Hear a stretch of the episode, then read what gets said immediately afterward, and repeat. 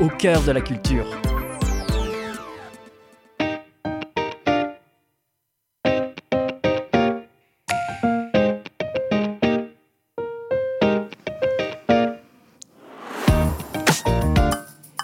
Ici Chantal Giraudet, animatrice de l'émission Au cœur de la famille qui se tient tous les mercredis à 19h sur les ondes de CIBL 101,5 FM. Bonsoir, chers auditeurs. Aujourd'hui, tel qu'annoncé en fait euh, la semaine dernière, nous allons parler de la gestion du budget personnel et familial. Et euh, naturellement, euh, on avait prévu d'inviter M. Jean-François Magloire de la Banque nationale. Alors, il sera ici dans quelques minutes pour en fait pour répondre à mes mille et une questions concernant le budget. Alors, euh, mais euh, naturellement, la, séquence, euh, il va y avoir deux séquences à l'émission de ce soir. La première séquence, ça va être comment bien gérer son budget, comme annoncé en début d'émission il y a quelques secondes. Et naturellement, la deuxième séquence, ça va être, ça va porter sur les conseils simples à concrétiser et qui pourraient être, vous être utiles dès maintenant. Alors, euh, et euh, je le dis, euh, je le dis très, très, hum, comment je pourrais dire, naturellement. je l'avais annoncé le 6, le 6 décembre dernier que c'est un grand ami à moi et c'est ça. Alors, il va pouvoir nous partager tous ces trucs et puis répondre à mes questions. Alors, en rétrospective, euh, on est en janvier, à la fin janvier, et on sait que euh, certaines personnes, en fait, les, Québécois, vous avez reçu vos cartes de crédit. Alors, euh, pour faire suite, dans le fond, au temps des fêtes, il y a eu un article qui a été écrit le 11 décembre 2023 pour dire que 42% des Canadiens comptaient se fixer des objectifs financiers en 2024 et 17 euh, d'entre eux voulaient, désiraient faire un budget, établir un nouveau budget ou s'y mettre. Et 17 c'est pas beaucoup. Hein? Donc, je souhaite que l'émission puisse vous inspirer ce soir euh, à faire un budget. Et 44 des Canadiens euh, vont, ne prendront pas de résolution financière pour l'année 2024. Et naturellement, quand je vous parlais du retour des fêtes, on a des statistiques qui disent que 58 des Canadiens prévoyaient utiliser leur carte de crédit pour euh, payer leurs cadeaux et euh, leurs événements des fêtes. Et 24% d'entre eux sont pas tout à fait certains d'être capables d'assumer euh, la facture, c'est-à-dire salée de la carte de crédit. Et en moyenne, les Canadiens pensent qu'il faudra trois mois pour rembourser leur facture des fêtes. Donc, c'est pas peu dire. On va avoir besoin de mon ami Jean-François pour euh, nous conseiller là-dessus. Et euh, vous savez que, dans le fond, euh, la gestion du budget peut entraîner un certain stress là, à s'y mettre dedans, mais naturellement, on le, dit le 6 décembre dernier que c'était important de, voir son portrait financier et d'essayer de, de, ne pas fuir la réalité. C'est au contraire, l'anxiété augmente quand on ne sait pas où, où est-ce qu'on s'en va. Et euh, je voulais vous partager les principales sources d'anxiété financière. Euh, la première, c'est la peur des dépenses qui sont inconnues ou imprévues. Donc, euh, pourquoi? Bien, naturellement, quand on ne sait pas ce qui s'en vient, c'est toujours inquiétant. Hein. Et puis, et des exemples bien, bien simples, c'est par exemple l'auto qui, qui nécessite une réparation d'urgence, un ticket de stationnement qui s'est ajouté. Il y en a qui peuvent être très salés entre autres l'étiquette, l'étiquette de vitesse. Et naturellement, le compte de chauffage qui est peut-être plus élevé euh, dû au grand froid que Dame Nature euh, on n'a pas prévu puis on ne peut pas prévoir ce qui s'en vient. Naturellement, euh, on va en parler, une possibilité d'avoir euh, des factures budget. Hydro-Québec fait ça pour les Québécois depuis toujours. Alors, on peut équilibrer les budgets pour que ça soit euh, basé sur l'année d'avant et diviser les, factures mensuelles afin qu'on sache où qu'on s'en va au niveau des coûts associés au chauffage ou à, à l'air conditionné l'été. Alors, naturellement, il y a aussi toutes les, préoccupations concernant la situation financière globale. Alors, des fois, les gens ont l'impression euh, que ça va pas bien.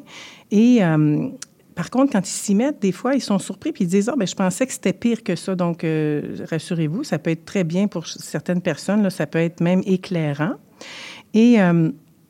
Euh, mais il ne faut pas se décourager parce qu'on va avoir des solutions. Aujourd'hui, on va vous partager là, une mine d'or d'informations, des choses simples pour vous aider. Parce que notre intention à Jean-François et moi, c'est de vous guider là-dedans.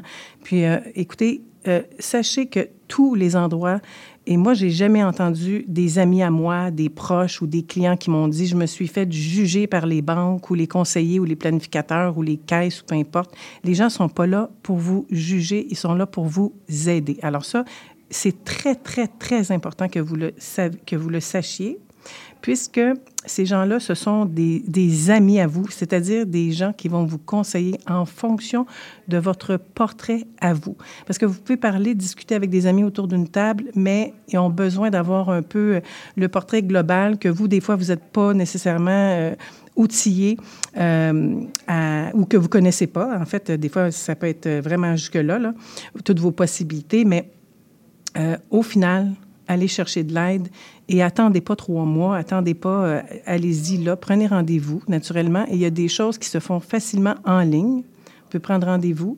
Et euh, puis ce qui est bien aussi, c'est que si vous avez des questions, vous pouvez arriver aussi préparé. Donc, ça permet aussi à la personne qui vous reçoit toutes les inquiétudes, les questions, euh, même les questions les plus simples. Dites-vous pas, je vais me faire juger par la personne. Au contraire, elle va être super contente de vous aider. Et dites-vous que les banques et les caisses c'est au contraire, c'est leur euh, mandat, c'est leur mission de vous aider. Et euh, quand ils vous aident, ils s'aident eux aussi. Alors, euh, c'est ça. autre constat, puis là, je voulais le partager avant que j'accueille mon invité. puis j'aimerais ça que Jean-François puisse le, commenter aussi, mais j'ai été très surprise et c'était même un constat que j'ai fait que j'ai trouvé qui était très préoccupant. En 2024, alors c'est pas il y a 10 ans, c'est là, présentement, le taux d'endettement moyen des Canadiens. Alors, des Canadiens, on ne peut pas parler de la province du Québec, mais quand même, on fait partie des Canadiens. Et euh, le taux d'endettement est d'environ 175% Alors, ça, c'est quelque chose, c'est un, un, fort taux d'endettement. Et euh, naturellement, euh, c'est tout est euh, calculé en fonction de... c'est multifactoriel, alors c'est prêt hypothécaire, prêt au taux, carte de crédit, toutes sortes de formes de dettes. Mais quand même, c'est, ça a été fait quand même par Statistique Canada, puis des institutions, l'aide de la Banque du Canada, puis d'autres institutions financières. donc, il va falloir regarder notre portrait là, 2024, tout le monde, tous et chacun. Alors, L'autre chose aussi, c'est que se donner des objectifs financiers peut nous aider aussi euh, dans le long terme, en fait, dans, dans les prochains mois et pour l'année 2024. C'est super bien que vous vous mettiez dans votre planification budgétaire, mais il faut aussi penser plan de retraite. Et euh, ce qu'on se parlait hors d'onde, Jean-François et moi, c'est qu'il y aurait peut-être une possibilité, là, après la relâche en mars ou en avril, qui puisse revenir pour parler de la planification de la retraite. Alors, on a nos aînés qui ont besoin aussi de conseils et puis on est là pour ça. Alors, on trouvera un moment, euh, une date à vous proposer pour euh, l'épargne reliée au plan de retraite. Et euh, sur ces mots, moi, je, je, vais prendre quelques secondes et je vous reviens le temps d'accueillir mon invité pour nous donner des conseils. Alors, je répète, je reçois en ondes Jean-François Magloire, vice-président de la Banque nationale. Alors, on se revoit dans quelques secondes.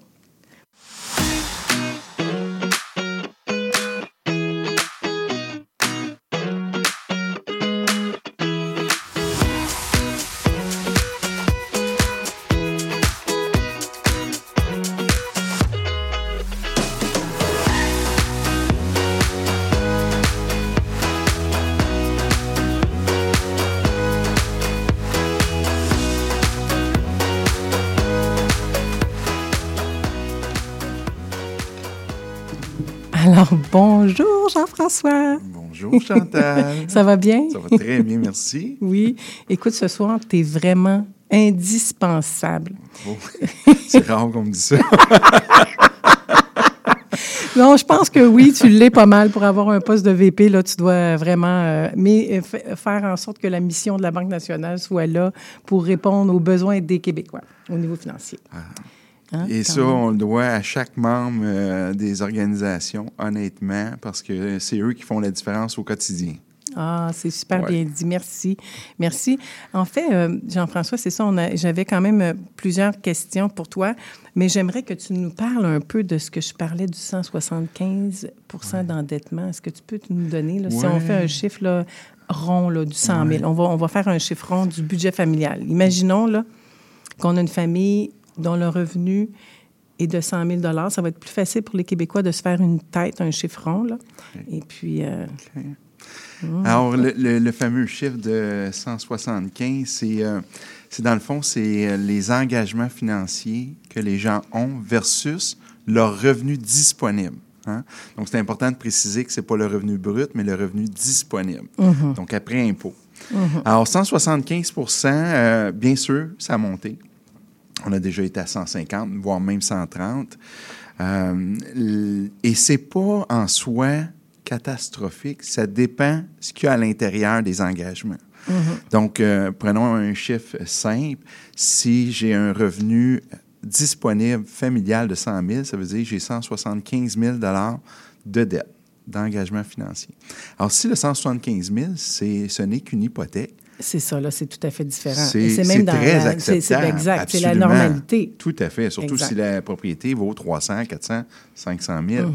Donc, ça, c'est un volet. Puis, une partie de ce qui explique la hausse du, des engagements, c'est entre autres le fait que les propriétés coûtent plus cher. Donc, les mm-hmm. prêts hypothécaires sont plus élevés. Par contre, c'est important de mentionner que ce qui est le plus intéressant à regarder, c'est le type de dette qu'on a. Et là, ce qu'on remarque, c'est qu'on a plus de soldes sur les cartes de crédit, on a mhm. plus de prêts personnels. Mhm. et, euh, et, ça, c'est pas nécessairement adossé à un actif comme une hypothèque mhm. avec la maison. Ça, c'est le genre de dette qu'on veut diminuer. Puis même aussi, euh, les gens qui se paient des voitures de luxe aussi, là, le taux d'endettement, parce qu'on sait qu'une auto déprécie très, très rapidement les trois premières années. Hein, ça va et là, on se dit, ben ça aussi, c'est le taux d'endettement. Puis si ces gens-là ont une voiture, de luxe et pas d'hypothèque, d'hypothèque, ou que si le taux d'endettement moyen est si élevé que ça, là, on pense pas tout le monde qui a des hypothèques. Donc là, ça veut dire que ceux qui sont à loyer, puis qui font partie, là, ça, ça commence à être inquiétant. et c'est là qu'on en vient à dire, OK, quel type de dette que j'ai? Mm-hmm. Et euh, chaque cas est différent.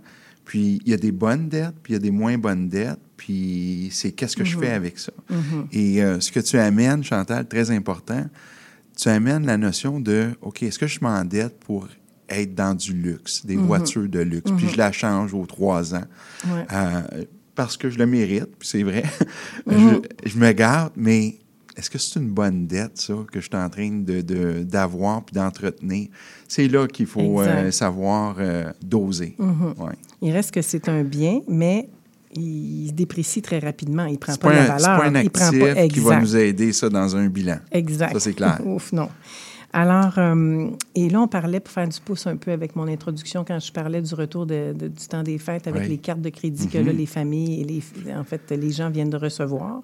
Euh, là, il y en a qui ont dû avaler de travers.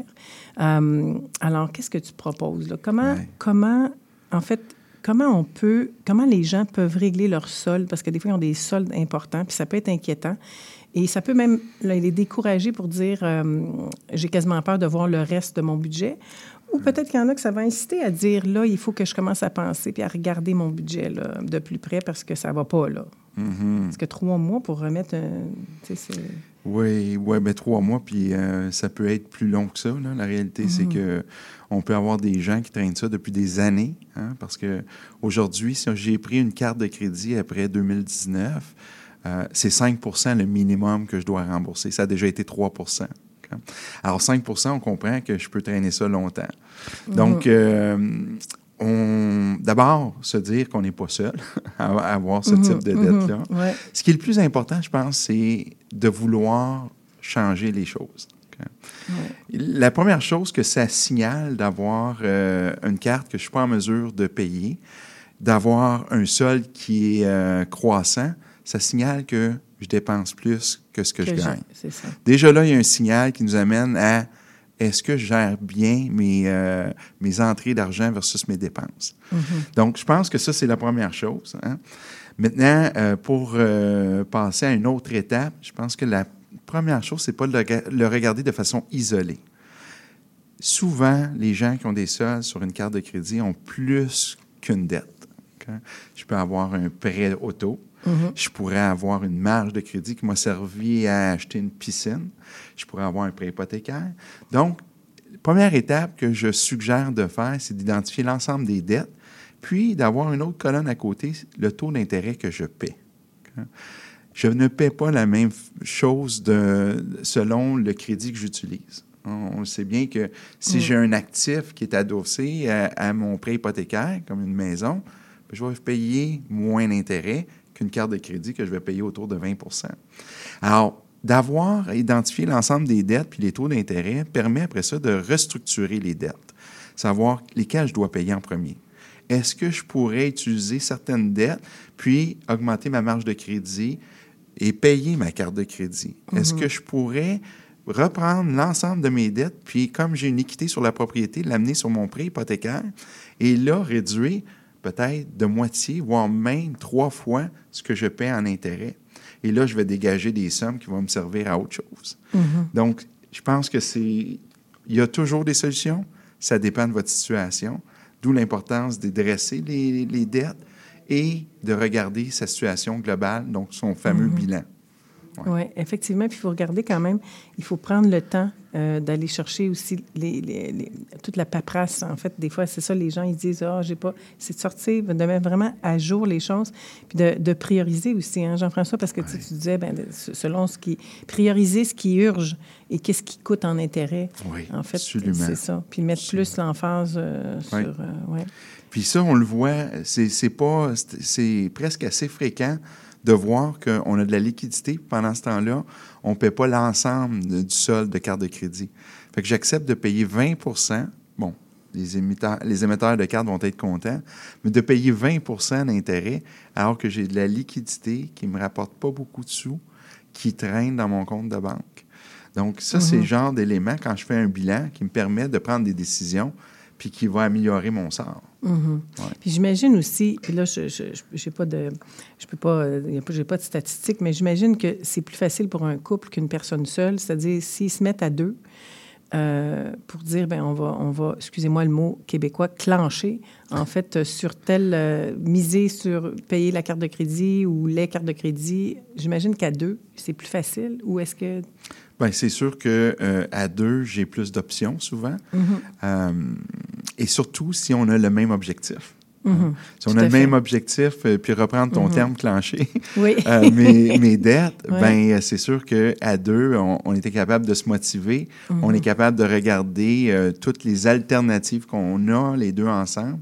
Alors, mais ce qui peut se produire aussi, c'est qu'on n'a pas les mêmes intentions puis les mêmes objectifs. Alors ça, c'est se mettre d'accord. hein, si. Exact. Ça, travailler c'est- des fois, ça peut donner des petites discussions un peu animées. Puis, je, ben, tu sais, Jean-François, que j'aide des fois des couples aussi. Là, Mm-hmm. euh, bon. Et puis, euh, dans le programme de couple, euh, des fois, le- la source d'anxiété ou des conflits dans le couple, dans la dynamique, c'est le fait que soit que le portrait financier va moins bien ou qu'il y en a un des deux qui va pas nécessairement avoir le budget, puis qu'il y en a un qui gère un petit peu de tout. Ou des fois, ça peut être aussi un manque de transparence. Par exemple, la femme ou l'homme, je ne veux pas dire un, ou l'autre, mais qui va dépenser des choses qui ne va, qui va pas nécessairement dire Ah, j'ai acheté à ce prix-là, quand dans le fond, c'est pas la réalité. Donc, c'est important d'être très authentique. Et euh, tu ris, oui, je pense que tu as, déjà peut-être vu ça là, dans les. euh, ça. auprès des banques, là, vous devez voir toutes sortes de, scénarios de couple, mais euh, au bout du compte, c'est qu'il y en a des fois qui, qui sont surpris là, de voir que, oh mon Dieu, il y a eu des dépenses qui ont été faites par-ci, par-là. Donc, je pense que la transparence dans un couple peut éviter beaucoup de conflits. Et, euh, mais c'est, je te dirais, Jean-François, que c'est un grand, euh, la communication à travers le couple, mais je pourrais dire que le bilan financier euh, apporte quand même son lot de stress au sein de la dynamique d'un couple. Oui, puis je dirais que on, définitivement, au sein d'un couple, on va le voir aussi quand j'ai à gérer une succession, puis il y a plusieurs membres de la famille. donc, l'argent, ça amène des... euh, puis c'est pas tout le monde qui a les mêmes valeurs associées à l'argent. Alors, c'est ça que ça met en relief. Et, euh, mais, tu l'as mentionné, un des éléments clés pour bien s'en sortir puis travailler en harmonie ensemble, c'est la communication. Donc, ça commence là. Oui. Euh, puis des fois aussi, ça peut être fait aussi euh, avec, je ne dis pas que le conseiller ou le, le planificateur va devenir un, un médiateur, mais des fois de s'asseoir, parce que des fois, il peut y avoir des, des, stress qui peuvent être faits parce qu'il y a des choses qui ne sont pas connues du couple. Alors, toutes les possibilités, puis d'être devant, dans le fond, un planificateur ou un conseiller euh, en finance, ça peut vraiment aider aussi, euh, puis à éviter toutes sortes de distorsions de messages ou d'incompréhension. Euh. En fait, nous, on, on, tient des, des statistiques en lien avec quel apport qu'un conseiller peut avoir sur la richesse d'un couple ou euh, d'un client. Et euh, on est à un ratio de 3 pour 1. C'est-à-dire que quand que je suis assisté d'un conseiller, ben j'augmente sur une période de 10-15 ans trois fois ma valeur. Mm-hmm. Et il y a différentes choses qui expliquent ça. Parce qu'effectivement, le conseiller a des connaissances au niveau de la fiscalité, mm-hmm. euh, va avoir aussi à gérer comment on gère nos sous en investissement. Des fois, il y a des émotions à travers ça. Alors, euh, il y a plusieurs éléments qui vont, des, décisions qu'on va prendre, parler de structurer un budget, euh, commencer à épargner de façon systématique. Donc, il y a des trucs et astuces qu'on va mettre en place qui font en sorte que ma situation va être beaucoup mieux à raison mm-hmm. de trois fois plus quand je suis bien accompagné d'un conseiller ou d'un planificateur financier. Effectivement. Puis ça permet de diminuer beaucoup l'anxiété. Puis ça, je le dirai jamais assez souvent parce qu'il y a beaucoup de, de gens qui vont vivre du stress dû à leur, euh, à leur situation financière. Et des fois, il ne faut pas tout le temps juger aussi là, que c'est des gens qui gèrent mal leur portefeuille. Des fois, euh, comme on parlait à la dernière émission, il peut y avoir une séparation, un décès, et la personne, la maladie, euh, une perte d'emploi. bon, on, on, a aussi dans notre société beaucoup de gens qui souffrent de troubles du déficit de l'attention, mais c'est un des résultats, un des résultats chez l'adulte, c'est-à-dire que la gestion du budget va devenir un petit peu plus ardue. Ouais. c'est pas sine qua non c'est n'est pas euh, nécessairement ça, mais ça pourrait être ça. Hum, au niveau des impacts de payer le, minimum mensuel, si on donnait un chiffre, moi j'aime bien quand on est capable de représenter un chiffre, là, exemple une carte de crédit à 5 un chiffron, ça serait 10 000. on va y aller avec des chiffres. Un chiffron 10 000. Et, euh, la personne a paie, en fait, euh, le consommateur paie euh, le minimum de sa carte. Ça peut venir euh, assez élevé en intérêt aussi par mois. Là, euh, ça, peut, ça peut changer. Ça peut même éviter, puis ça peut retarder le fait que s'il y en a qui ont des projets d'acheter une maison ou un condo, ben ils pourraient quasiment mettre cet argent-là. C'est clair. En fait, la réalité, c'est que de payer que le minimum... Il faut comprendre que si je ne paie pas le solde au complet d'une carte, je vais payer les intérêts, même sur le paiement que je viens de faire. Alors, hein? c'est assez important. Donc, payer le sol versus payer la moitié, payer le minimum, 5 euh, ça fait ça a un impact. Le problème à ça, c'est que je peux l'étirer longtemps, puis à un moment donné, les intérêts sur des intérêts, ça commence à faire beaucoup d'intérêts. Puis ça, c'est de l'argent que j'ai pas, puis que je peux pas utiliser, soit pour épargner, mm-hmm. soit pour euh, euh, utilisé pour euh, les bénéfices de la famille, des activités, peu importe. Alors, essentiellement, c'est de perdre le contrôle. C'est ça le, risque de ne pas mm-hmm. gérer ses dettes. Mm-hmm. Puis, est-ce que euh, est-ce que tu, par exemple, un petit couple qui emménage dans une maison puis qui va acheter euh, frigidaire, poêle, laveuse, sécheuse, euh, en classe, c'est plus facile pour lui de s'entendre avec, tu sais, on dit payer sans intérêt à zéro, c'est tout je pense qu'il y a toujours des frais cachés là-dedans, là, mais au bout du compte, les mensualités, j'imagine, c'est, plus facile à gérer que des fois, il y en a qui achètent sur la carte de crédit, là. Euh, oui, oui, bien, c'est sûr que si j'ai, si j'ai une carte de crédit, c'est probablement la dernière chose que je voudrais avoir comme solde. Mm-hmm. Euh, d'où l'importance de regarder d'autres alternatives. Et il y en a beaucoup d'alternatives. J'en ai mm-hmm. nommé plusieurs en entrée de jeu. Tu viens de nommer un style de paiement que certains euh, vont offrir.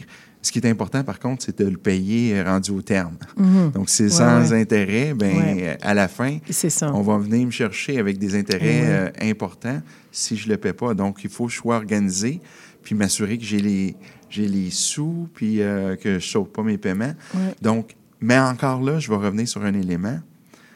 Nos grands-parents s'achetaient des choses quand il y avait les sous. Hein. Exactement. Puis, la carte de crédit servait aux urgences uniquement.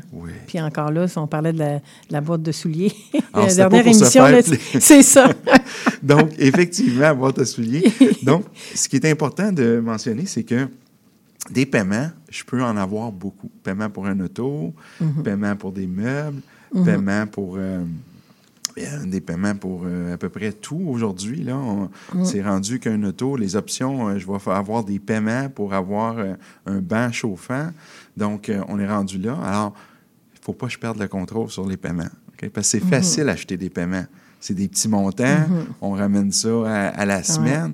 On a presque l'impression que c'est un café que je suis en train d'acheter. J'exagère. Ouais. Mais ultimement, c'est un par-dessus l'autre.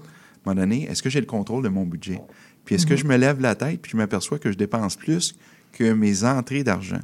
C'est là le problème. Alors, on revient sur le budget. Mhm. Et, et l'autre affaire aussi, je fais du pouce avec ce que tu viens juste de dire. Euh, les abonnements mensuels, parce que, tu sais, de- tout ça, là, c'est c'est aussi très, très fort, là, dans, dans euh, Amazon, euh, Netflix, puis ces choses-là. Donc, il y a même des, des abonnements, des fois, qui sont... Les gens s'abonnent, ils n'utilisent pas le service d'abonnement. Là, ça passe à carte de crédit et tout ça, donc... euh, c'est ça. Oui, c'est rendu facile. J'écoutais euh, un reportage, on parlait que 53% des Québécois avaient Netflix. On n'était pas là, là, il y a cinq ans. Euh, 53 quand même. 53, puis Prime, euh, Amazon Prime, Mm-hmm. on parle de 38 Alors, ça fait beaucoup de gens qui ont... Moi, j'ai euh, ces deux-là. bon. je suis abonné aux deux, Amazon Prime. Tu puis- peux comprendre qu'avec les statistiques, tu n'es pas la seule. Oui, oui. Mais, euh, puis là, euh, il y, en a plusieurs. Hein? Euh, donc, euh, aujourd'hui, c'est assez facile. Tout est au bout des doigts. Ouais. Amazon, là, j'ai plus besoin de sortir pour m'acheter des choses. Au bout des doigts, j'ai une panoplie. Puis en plus, il y a de l'intelligence qui me reconnaît, qui sait ce que j'aime, ce que, en fonction de mes achats, qui Ouais, me ouais, tout à fait, c'est fou, hein? c'est Oh beaucoup d'incitatifs. Mhm. Puis là, quand, quand Amazon vient à toutes les semaines, ben peut-être que là, là, c'est un on, peu, euh, ouais. on a peut-être des choses qu'on achète qu'on pourrait se passer. Mhm. C'est un peu la question, je disais au 6 décembre dernier, je disais, posez-vous la question avant d'acheter puis d'être impulsif, de dire, est-ce que j'en ai vraiment besoin? Puis là, vous prenez quelques secondes, puis vous répondez franchement à la question, puis la plupart du temps, vous n'en avez pas vraiment besoin. La plupart du temps.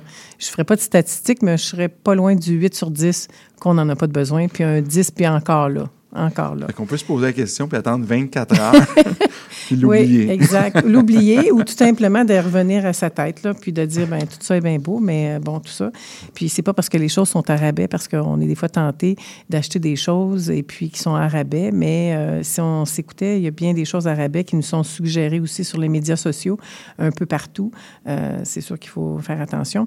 Et puis, euh, là, on parlait des, des- des cartes de crédit. Là, Jean-François, il y a beaucoup de Québécois qui font des petites erreurs à gauche et à droite euh, au niveau du budget personnel ou familial. Qu'est-ce que toi, au-delà de ton, toutes tes années d'expérience, là, euh, tu en as vu des gens, de toutes les gens de tous les contextes financiers, euh, des histoires touchantes parfois aussi parce que tu as des gens qui ont essayé puis c'est pas parce qu'ils n'ont pas voulu. Alors tu as, tout ce genre de gens-là. Puis tu as tes équipes à toi qui travaillent ardemment, fort à trouver des solutions puis à innover, à créer et tout ça. C'est quoi les erreurs des Québécois les plus fréquentes Oui. que tu as vues? Euh, en fait, je vais reprendre un, un élément en entrée de jeu que tu as dit en- et, et que je trouve très important. Quand on va voir un conseiller, là, le conseiller, il est content de pouvoir aider. OK? Des situations, on en voit de toutes sortes. Euh, puis il y, a tout, il y a tout un historique et c'est sans jugement que les gens vont travailler. Et, et l'intention de faire la différence, puis d'aider, puis d'avoir un impact, c'est vraiment ce que les conseillers vont chercher à faire. Alors, c'est un cadeau pour nous, un, un client qui vient, puis Ouais. qui veut améliorer son sort, ou qui a des... Parce que des gens ont beaucoup de préoccupations, puis ils ont aussi des, des projets. Alors, à travers ça, comment on est en mesure de prendre des bonnes décisions financières? Ça, il n'y a rien de mieux qu'un conseiller puis un planificateur financier pour pouvoir supporter vos idées puis vos intentions, vos préoccupations. Alors, une fois qu'on a dit ça, effectivement, il y a des choses qu'on voit régulièrement. Puis c'est sans prétention ce que je vais dire.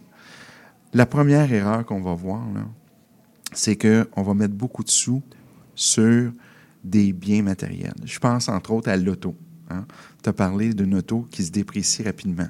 Oui. Alors, investir beaucoup de sous dans un auto, souvent, on met beaucoup de sous et ça perd de la valeur chaque année. D'où, le fait que si on peut, c'est d'acheter une voiture usagée euh, au prix qui nous convient. Hein, parce que puis elle devient aussi notre propriété. Alors c'est pas, on n'est pas en train de changer. Tout à... Si ta voiture représente 20% de ta valeur nette, ben c'est beaucoup trop. Donc, je pense que c'est important d'y aller en fonction de ses moyens, puis ça sert à se déplacer, donc de respecter son budget et ses moyens. Je pense que ça, c'est la, première chose. La deuxième, c'est la facilité de euh, dépenser, euh, s'endetter pour des choses qu'on n'a pas nécessairement besoin. Puis là, je vais faire attention à ce que je dis. On peut avoir la, la, pensée qu'un deuxième voyage, c'est nécessaire, ça fait du bien. Je comprends. La réalité, c'est que peut-être qu'on n'a pas les moyens d'en faire deux cette année. Donc, c'est des dépenses qu'il faut faire attention parce que c'est difficile à récupérer, puis c'est de l'investissement qu'on ne fait pas. Parfait, Jean-François, on va aller en pause. C'est super intéressant, mais tu vas pouvoir continuer à répondre à la question. On va aller en pause publicitaire et on vous revient dans quelques minutes. Vous cherchez une activité ludique et rassembleuse? Inscrivez le Bingo Radio de CIBL à votre agenda. Chaque semaine, courez la chance de gagner 3500 dollars en prix. Invitez vos amis et jouez avec nous tous les dimanches dès 13h. Pour participer, procurez-vous les cartes de jeu du bingo de CIBL dans un point de vente près de chez vous. Pour trouver des lieux, visitez notre site web au cibl1015.com sous l'onglet Bingo Radio de CIBL. À dimanche prochain et bonne chance!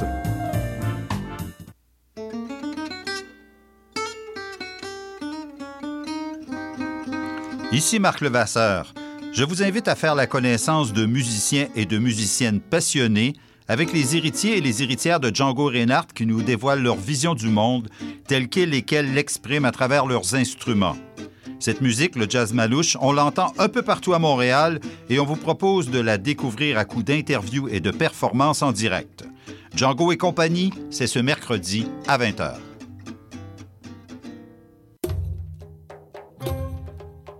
Trésor d'Orient est un programme musical artistique animé par Sami Hilal qui met en lumière les figures de la musique arabe, qu'il s'agisse de chanteurs, compositeurs, poètes et écrivains. Ce programme vise également à clarifier les formes musicales arabes et inclut une station qui parle de musiciennes et de musiciens les plus importants du monde arabe et leurs compositions. Trésor d'Orient, chaque mercredi 20h30 sur les ondes de CIBL 101.5 FM Montréal.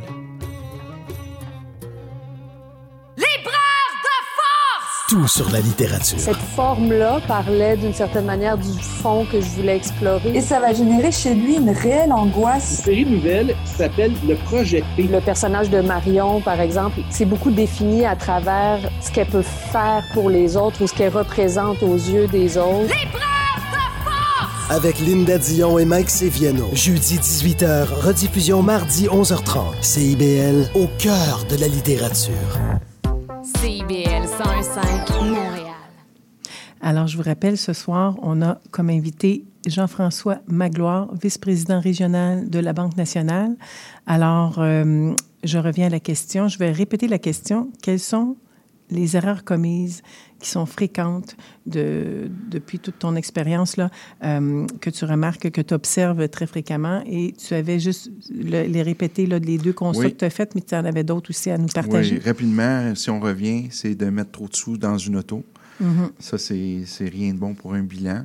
Tout à fait. Euh, puis je pourrais même ajouter la maison. Hein. Des fois, on, on, vient dans une institution, puis c'est quoi le plus gros prêt hypothécaire que je pourrais me permettre d'avoir?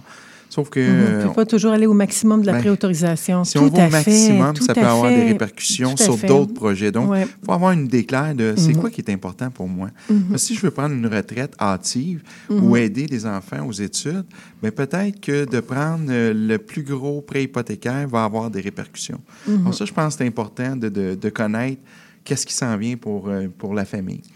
Euh, évidemment, s'endetter pour des, des, des, biens qui. Euh, des achats Ou des plaisirs, mhm. oui, qui, qui, sont de la gâterie. Puis c'est correct de se gâter, c'est juste pas trop se gâter. Donc, en fonction de mhm. ses moyens. Je pense que c'est ça mhm. qu'il faut retenir ici. Puis il y a moyen de se gâter, Jean-François. Tu sais, l'humain a besoin des fois de décompresser, de décompenser. Il y a plein de sites aujourd'hui qui nous permettent d'acheter à rabais des petits forfaits, Mhm. des fois étalés. Tu sais, au lieu d'avoir les grosses vacances au Mexique, c'est pas tout le monde qui est capable de se payer des vacances euh, à l'extérieur. Puis de dire, ben c'est peut-être un plus petit budget étalé sur l'année. Donc, ça, c'est une chose. Et il y a beaucoup d'activités hivernales, euh, à l'automne, à l'été, à toutes les saisons. Il y a, il y a beaucoup, pour- même pour les familles, beaucoup. Je pense que Montréal, on est la place qui peut offrir aux familles des activités extérieures gratuites et aussi les musées, euh, les bibliothèques et tout. Laval aussi ont, ont beaucoup ça. Euh, je blague. Mhm. Mais euh, effectivement, puis il y a des choses gratuites, comme tu Mhm. mentionnes. Donc, je pense que c'est de prendre ce temps-là pour en avoir pour notre argent. hein. Je pense que c'est ça le, le but. Il y a une autre chose qu'on voit, c'est que on ne met pas de place à l'épargne. Mm. On a encore beaucoup, beaucoup de... On dépense, le coût de la vie a augmenté, les taux d'intérêt sont, euh, se sont mis à monter. Ça a eu des répercussions, hein, l'épicerie. on- et euh, là, le moratoire, là, euh, en fait, le gel, Mhm. c'était trois mois. Donc, Ouais. euh, il y a un dégel. Alors, on va voir euh, que l'épicerie va coûter un peu plus cher à partir du mois de février. Alors, essentiellement... euh, Ça coûtait déjà plus cher depuis ben deux, oui, trois ans, là, quand même. Ouais. Fait que Mm. il faut composer avec ça. Fait que je comprends qu'il y a une complexité. Mhm. Toutefois, à travers ça, ce qui est important, c'est de trouver le moyen d'épargner.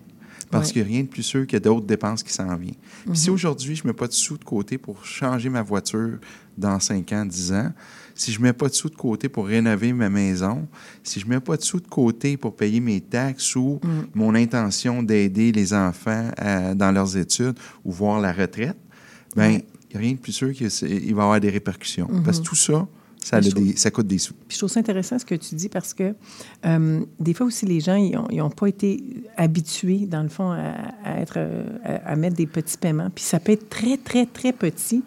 Puis je me, je me rappelle, moi, je- de mes clientes, je disais, elle dit, oui, mais j'ai des dettes, puis tout ça. J'ai dit, oui, mais 25 pièces par paye, c'est pas gros, là. 25 pièces, ça t'habitue. Puis après ça, tu grossis, tu grossis. Puis je me rappelle aussi que dans son cas, elle, c'est que quand elle a terminé, parce qu'on parlait de la voiture euh, plus tôt, là, comment ça peut être une, euh, une grosse dépense aussi mensuelle, mais je lui avais dit, quand au bout de cinq ans, tu vas avoir terminé de payer ta voiture, prends ce même paiement-là, puis investis-le.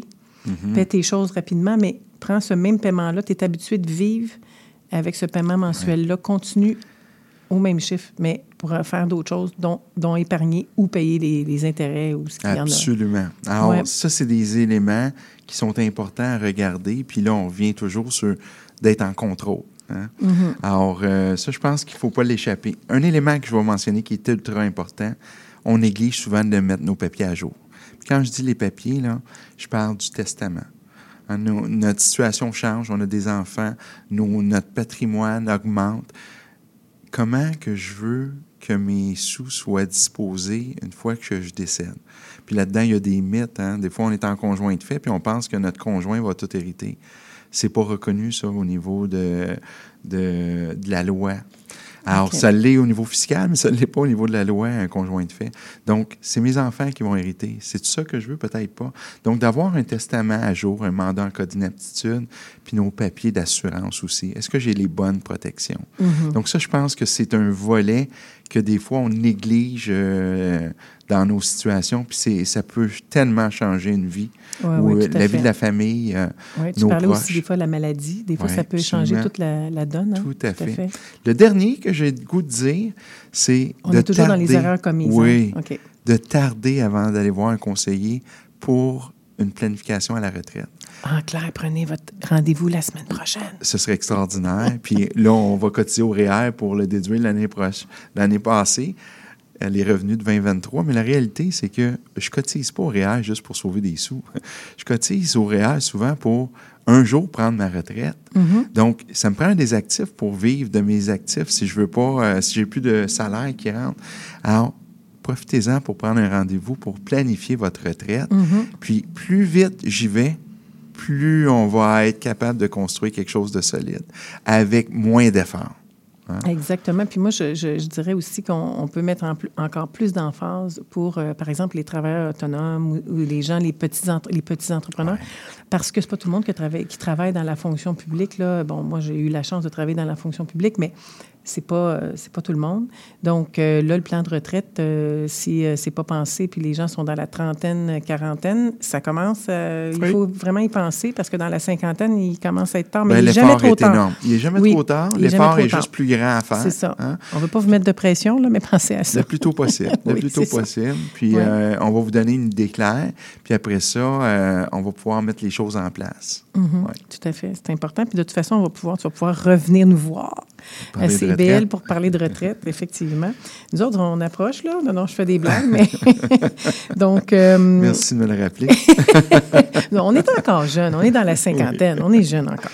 Mais euh, alors, c'est ça. Puis, euh, ce que je voulais aussi ben, te demander, en fait, c'est qu'est-ce que tu peux recommander aux clients qui s'apprêtent à. Parce que tu parlais dans la dernière émission, je fais toujours le pont avec l'émission du 6 décembre parce que je trouve que c'est important. Si vous avez l'occasion sur euh, CIBL, à l'émission Au cœur de la famille ou euh, sur Spotify ou Apple, on a toujours les émissions. Donc, euh, tu parlais, dans le fond, de, des prêts hypothécaires, de, les- renouveler. Tu disais que c'était important. Puis tu disais que beaucoup de Québécois allaient revoir, euh, renouveler leur hypothèque sur des termes de trois ou cinq ans, qui était en avril, qu'il y avait beaucoup de Québécois. Alors là, tu peux dire quoi aux Québécois? Ben, en fait, effectivement, ça va être une réalité de beaucoup de propriétaires. Euh, Mhm. On va renouveler près de 40% euh, des prêts hypothécaires euh, en 2024 et 2025. Mhm. Donc, beaucoup de gens vont avoir à le renouveler. Puis des gens qui ont eu des taux d'intérêt inférieurs à 3% euh, qui sont aujourd'hui, euh, s'approchent du euh, 6,90 pour un 5 ans, par exemple. Euh, donc, Ça peut être 5-6 000 par année de différence. C'est là. 6 000 en moyenne, un. Québécois Ouais. va avoir à débourser. En Ontario, c'est 10 000. Donc, c'est 500 dollars par mois de plus. hein. Donc, je pense que la première chose à faire, c'est d'en prendre conscience Mhm. que ça s'en vient, parce que plusieurs vont faire ça au mois de juin. Euh, donc, de se pratiquer tout de suite à être capable de mettre 500 dollars de plus. Mhm. Et ça, c'est de, on revient encore à un élément, c'est que je vais avoir des choix à faire. Mhm. Donc, mon budget, savoir où mon argent va. Peut-être qu'il y a des abonnements que je vais pouvoir mettre fin. Mhm. Il y a peut-être des choix qu'on va faire de famille Mhm. parce que je veux garder ma maison, puis je veux être capable de payer ma maison. Alors, sachant que ça va me coûter 500 dollars de plus par mois, ben attendons pas pour prendre des décisions. Regardons, faisons notre budget, allons voir un conseiller, regardons notre situation, puis ensuite de ça, on va être en mesure de se préparer à ça. Mhm. La deuxième chose, c'est quand je vais renouveler, la question que les gens vont se poser, c'est est-ce que je renouvelle dans du variable, hein, un prêt hypothécaire Ou fixe. variable ou Mm. fixe? Ouais, Parce que on Mhm. entend beaucoup les économistes dire que Mhm. la prochaine année, on va avoir des baisses. On ne sait pas de quelle ampleur, puis on ne sait pas quand dans l'année ça va arriver. Mais l'inflation est de plus en plus en contrôle. Le marché de l'emploi est encore bon. Alors, on ne sait pas. Mais il y a une chose qui est certaine, c'est que quelque chose qui pourrait être très intéressant, c'est, moi j'aime fractionner le risque. Puis une- on- il y a moyen de le faire, puis pas tout le monde qui le sait, c'est pas toutes les organisations qui l'offrent, mais il y a moyen de fractionner votre prêt hypothécaire en deux, une partie Mhm. variable et une partie fixe. Mhm. L'avantage, Exactement. Moi, j'avais fait ça. Alors, Ouais. c'est un très bon conseil. Ça a Mhm. toujours été bon, Mhm. puis ça va l'être encore. Si le taux d'intérêt se met à baisser, Mhm. parce qu'on a de la marge de manœuvre pour qu'il baisse, donc s'il baisse d'un pour cent, un pour cent et demi, la réalité, c'est que je vais profiter de ces baisses-là avec ma partie variable. Par contre, si ça se met à monter, hein, ben, j'ai une partie qui est protégée avec mon fixe. Donc, j'ai là une façon de fractionner mon, mon risque, on va le dire ainsi, et j'ai le meilleur des deux mondes. Parce que le problématique, quand les gens ont pris un prêt de 5 ans, ce qu'ils ne voyaient pas arriver, c'est qu'ils allaient renouveler alors que les taux d'intérêt étaient peut-être dans un sommet. Donc, ça, c'est le risque le plus élevé quand je mets tout mon prêt hypothécaire dans un seul terme. Mhm. Je ne le sais pas, il va- je vais le renouveler à combien. Alors, c'est un volet qui est important, puis c'est une stratégie qui peut être très intéressante. Et quand euh, les, les couples ou les personnes euh, parlent d'amortissement, là, je parle d'une personne qui, vient d'acquérir, a- qui un condo, une personne seule qui a un salaire. euh, Est-ce que l'amortissement, c'est quelque chose que c'est pas le, premier, la première solution que d'étaler euh, l'amortissement sur un plus, un plus grand nombre d'années ou c'est Oui, de façon générale, on va le mettre effectivement sur le plus longtemps, puis on va créer une marge de manœuvre parce qu'on peut ça coûte, la accélérer. maison coûte plus cher, par exemple, au bout du, au bout Ben, du compte. si je le paie sur 25 ans, par exemple, Mhm. l- c'est sûr que ça va me coûter plus cher que si je le paie sur 10 ans. Ben oui. Mais est-ce que j'ai la marge de manœuvre pour le payer sur 10 ans? Ce qu'il faut, euh, faut se souvenir, c'est que je peux toujours faire des acomptes provisionnels sur mon hypo- Donc, je peux accélérer les paiements. Mhm. Alors, ça, de payer aux deux semaines, ça change énormément au bout de la ligne, puis même aux semaines. Oui. De- plus que le, le délai est court, plus que, plus que ça va vite. Alors, ça, c'est des choses qu'on va regarder ensemble pour voir comment je peux payer moins d'intérêt. Parce que pour certains, c'est de payer le moins d'intérêt possible. Pour d'autres, c'est de me donner le plus de marge de, euh, de manœuvre possible dans mon budget. Alors, selon les volontés et les réalités de chacun, là, on est en mesure de construire la bonne euh, solution de financement. Ouais. Tout à fait. C'est intéressant, très, très intéressant. Puis, euh, au niveau des placements, est-ce que c'est euh, préférable, de, en fait, d'accélérer les placements dans le REER ou de payer, de faire des paiements sur le prêt hypothécaire? Parce que des fois, les gens, ils peuvent dire, ouais, je, je paye de l'intérêt quand même sur ma maison. Il y a des intérêts à long terme, ça, ça coûte des sous. En même temps, les REER rapportent. Qu'est-ce que toi, tu, tu donnes là? C'est sûr que ça dépend beaucoup de, de la situation de chacun et de l'âge. Euh, pas tard. Ouais. la réalité, c'est que les deux sont importants. hein. Mhm. Je pense que ce qui est important, c'est de diminuer le plus possible nos dettes, Euh, surtout quand on a un contexte de taux d'intérêt qui est élevé. Je pense que ça, ça a une valeur réelle. Mhm. Puis ça fait du bien aussi aux gens de sentir que j'ai plus de marge de manœuvre parce que je vois mes dettes diminuer. Mhm. Puis de l'autre côté, je peux pas juste payer des Juste dettes des sans dettes, puis épargner. jamais épargner, c'est ça. Parce que ça, Alors, c'est pour ça que les aussi. deux sont. Peut-être que ce Mm. que je vais faire, c'est d'accélérer mes paiements de dette, puis diminuer temporairement mon investissement, mais je vais en faire parce que c'est une bonne habitude à avoir. Et de l'autre côté, je vais l'accélérer quand que je vais avoir moins d'engagement financier. Mm-hmm. Donc, ça, je pense que c'est quelque chose qu'on on doit regarder. Mais Ouais. tu sais, tantôt, tu faisais la nuance entre les bonnes dettes et les moins Ouais. bonnes dettes. Naturellement, peut-être le REER, il va prendre sa place quand on, on sait que l'hypothèque, elle va toujours être là pendant tant d'années. Il faut commencer à placer au niveau des REER. Mais quand c'est des moins bonnes dettes, j'imagine que là, les REER, ils prennent pas le bord complètement, mais pas loin. C'est-à-dire que là, on va plus investir sur la dette. C'est euh, clair. C'est ouais, clair que dette, si j'ai un taux euh, sur ma marge, mon prêt budgétaire Mhm. de 14% puis une carte de crédit à 20% euh, puis j'ai des soldes élevés, euh, c'est sûr que je vais préconiser de payer ça. ok? Mhm. Parce que de l'autre côté, si je place dans un certificat de placement garanti qui me rapporte trois fois moins, ben Mhm. un dans l'autre, j'ai vite compris que je vais améliorer mon sort et réduire mes dettes. Mhm. Par contre, si j'ai un prêt hypothécaire avec un taux qui est très raisonnable, d'accélérer pour euh, amasser les sommes le plus vite possible, parce que c'est là l'intérêt composé. Plus je. Ouais. commence jeune, plus il y a un effet exponentiel. Bien là, ça, c'est une bonne dette que je suis capable de bien gérer dans le temps tout en épargnant. C'est là qu'il faut se rendre. Oui, tout Ouais. à fait. Puis non, c'est c'est vraiment intéressant. Puis le- les retours d'impôts s'en viennent aussi. Donc, pour ces- ceux qui reçoivent un retour d'impôt, c'est justement de profiter de ce retour d'impôt-là pour aller payer les mauvaises dettes ou, dans le cas où que ça va bien puis qu'ils ont une bonne santé financière, de le réinvestir euh, dans les, les REER futurs ou euh, peu importe, CELI. euh, tu vas en parler. Absolument. Ouais, ça. absolument. Puis il n'y a rien de mieux que de savoir qu'est-ce que je veux accomplir dans le temps. Mhm. Donc, je veux aider mes enfants aux études. Je veux, euh, je veux prendre ma retraite à un certain âge. Je veux rénover. Bien, tout ça fait en sorte que ça nous permet de voir c'est quoi l'équilibre qu'il faut obtenir entre rembourser rapidement les dettes, puis de l'autre côté, mettre des sous de côté en Mhm. fonction des projets qui s'en viennent. Oui, bien c'est pour ça, ça, je reviens encore, je remets et je répéterai jamais assez souvent que de s'asseoir avec un conseiller et de vraiment regarder à la scène près tout, euh, puis de voir où est-ce que c'est avantageux. Parce que des fois, c'est, la nuance, ça peut être euh, assez, euh, assez marqué. Là.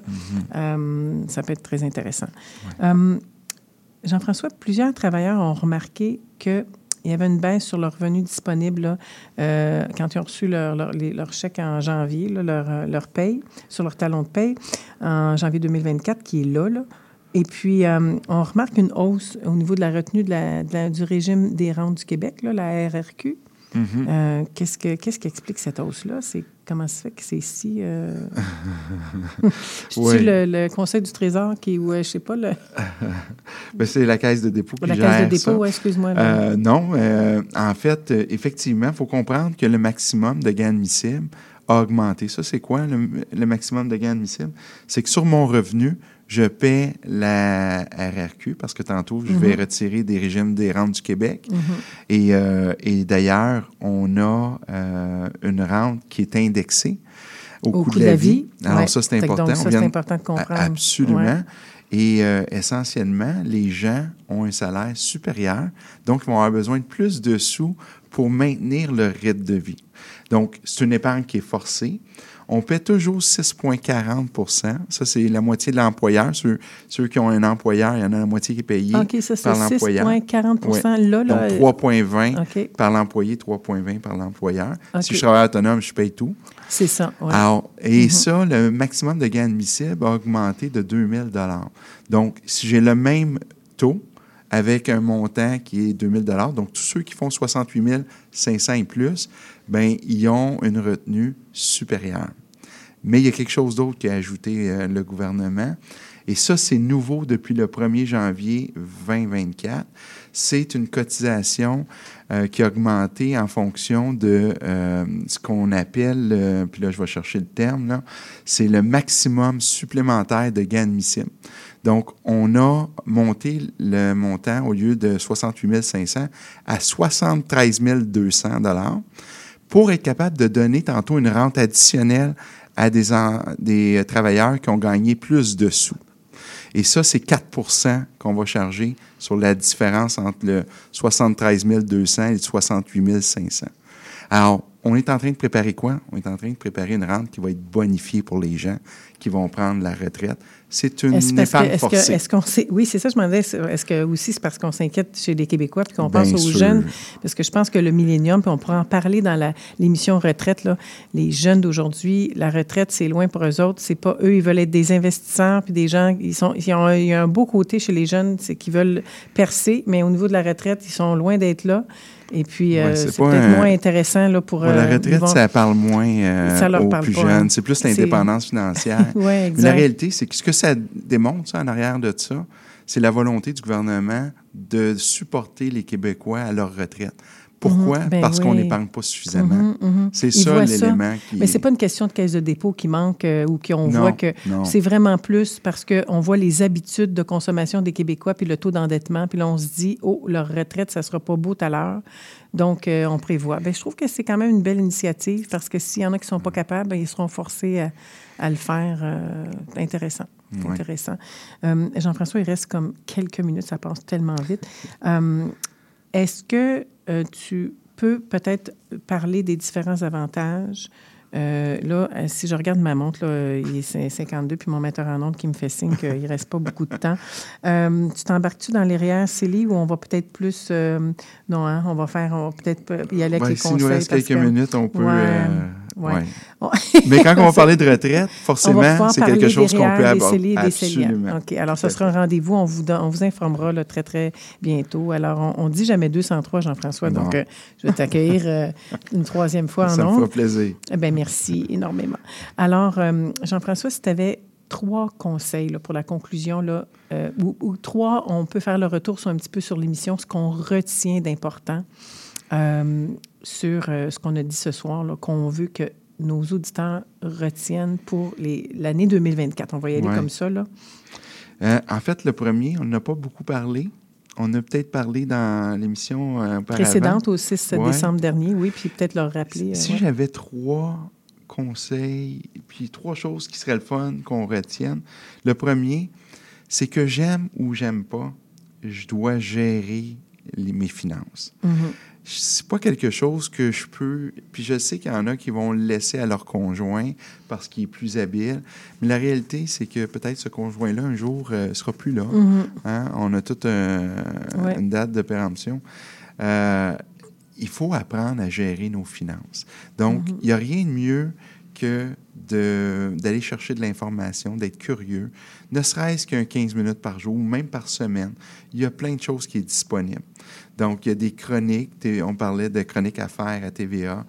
Euh, Ah oui, puis la chronique à faire. Moi, j'adore la chronique à faire. J'adore, j'adore. Puis il y a même aussi une, une émission dont je ne me rappelle pas là, exactement, mais il parle de tout ce qui est euh, les, les circulaires de la semaine. Oui. Et là, il y a quelqu'un qui commente, dont je me- je Mhm. m'excuse, je ne me souviens pas de son nom, mais il, il commente et il dit Ah, ça, c'est pas cher. Il nous donne des conseils. Puis c'est super. C'est dans cette émission. Et, juste- ouais. et ça, je pense que c'est c'est des éléments qui sont disponibles. Moi, j'adore aussi la presse plus le dimanche. Il y a une chronique qui s'appelle L'argent et le bonheur, puis un autre sur le train de vie. Donc, c'est des vraies situations. Alors, c'est très intéressant. Puis, euh, un, que, une émission, si vous avez l'occasion, euh, il est québécois, euh, c'est euh, McSween, Pierre-Yves Ouais, McSween. Il y a des livres aussi Euh, intéressants. L'indice Oui. McSween, Mhm. le livre Liberté 45, Ouais. je pense que tout. Moi, j'ai fait lire ça à mes adolescents euh, parce que j'aurais aimé lire ça beaucoup plus tôt. C'est Mhm. vraiment. euh, Bien fait. Très bien fait. Alors, il y a moyen de, de- d'aller chercher un peu plus de connaissances pour nous aider à mieux comprendre puis mieux Mhm. agir, Puis prendre moi, des je- bonnes pense- Je pense que c'est super important, là, moi qui viens de- du domaine de l'éducation, c'est que dans le fond, c'est de s'éduquer. C'est si on est moins à l'aise, on peut aller chercher l'aide d'un, con- conseiller ou d'un planificateur, mais je pense que de lire beaucoup, beaucoup. Et euh, des fois, si vous n'aimez pas lire, ça peut être aussi parce qu'il y a des podcasts, il y a des, des- on peut aller sur YouTube. Naturellement, il faut faire attention, les sources, il faut vraiment faire attention qui euh, donne Ouais. l'atelier ou la. la- la- le- Des fois. TikTok, c'est pas le meilleur Oui, c'est ça, là. exactement. Je n'osais pas trop le dire, mais oui, c'est exactement ça. Alors, ben, tout à fait, Jean-François. Donc, c'est- ça, je pense que s'éduquer nous donne plus de chances de comprendre les choses, puis on a toujours des gens compétents pour démystifier ce que l'on ne comprend pas, qui est le jargon, Oui. euh, qui euh, tout Puis ça. on peut utiliser ça pour euh, amener dans ma rencontre avec mon conseiller. hein. Donc, ça, je pense c'est la première. La deuxième, c'est d'avoir une idée claire de son budget. Mhm. Où vont mes dépenses? Euh, c'est quoi les revenus que j'ai disponibles? Donc, est-ce que je dépense moins ou plus que ce que je gagne? Puis dans mes dépenses, si je dépense trop, puis j'ai de la difficulté à épargner, puis surtout pour mes projets qui s'en viennent, où je peux euh, commencer à réduire? Donc, sachant qu'on va renouveler des hypothèques euh, avec un taux d'intérêt plus élevé pour plusieurs, c'est l'exercice que je pense.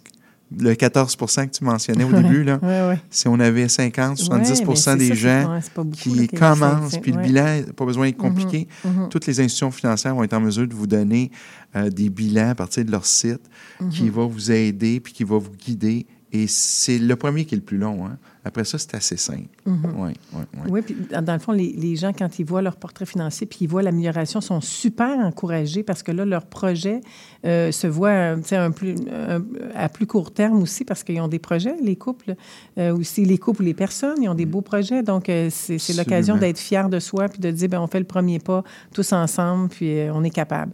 Alors, euh, écoutez, moi, je- en fait, euh, merci, chers auditeurs, d'avoir été avec nous ce soir et merci, Jean-François, pour ta belle visite, pour avoir démystifié puis d'avoir répondu à, plusieurs questions. Puis on, est toujours un peu épaté parce qu'on on réussit jamais à passer au travers de tout le contenu de ce qu'on veut livrer.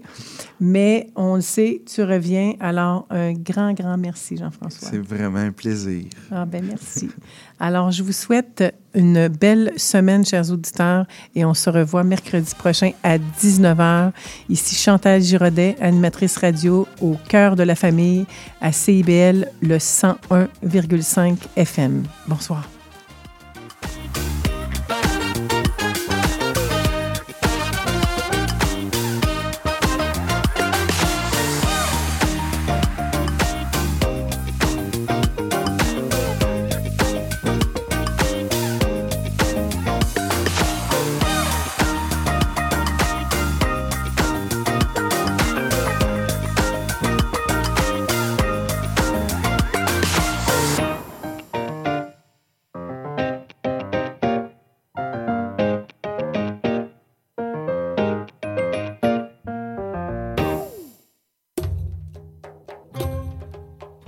Trésor d'Orient est un programme musical artistique animé par Sami Hilal qui met en lumière les figures de la musique arabe, qu'il s'agisse de chanteurs, compositeurs, poètes et écrivains. Ce programme vise également à clarifier les formes musicales arabes et inclut une station qui parle de musiciennes et de musiciens les plus importants du monde arabe et leurs compositions.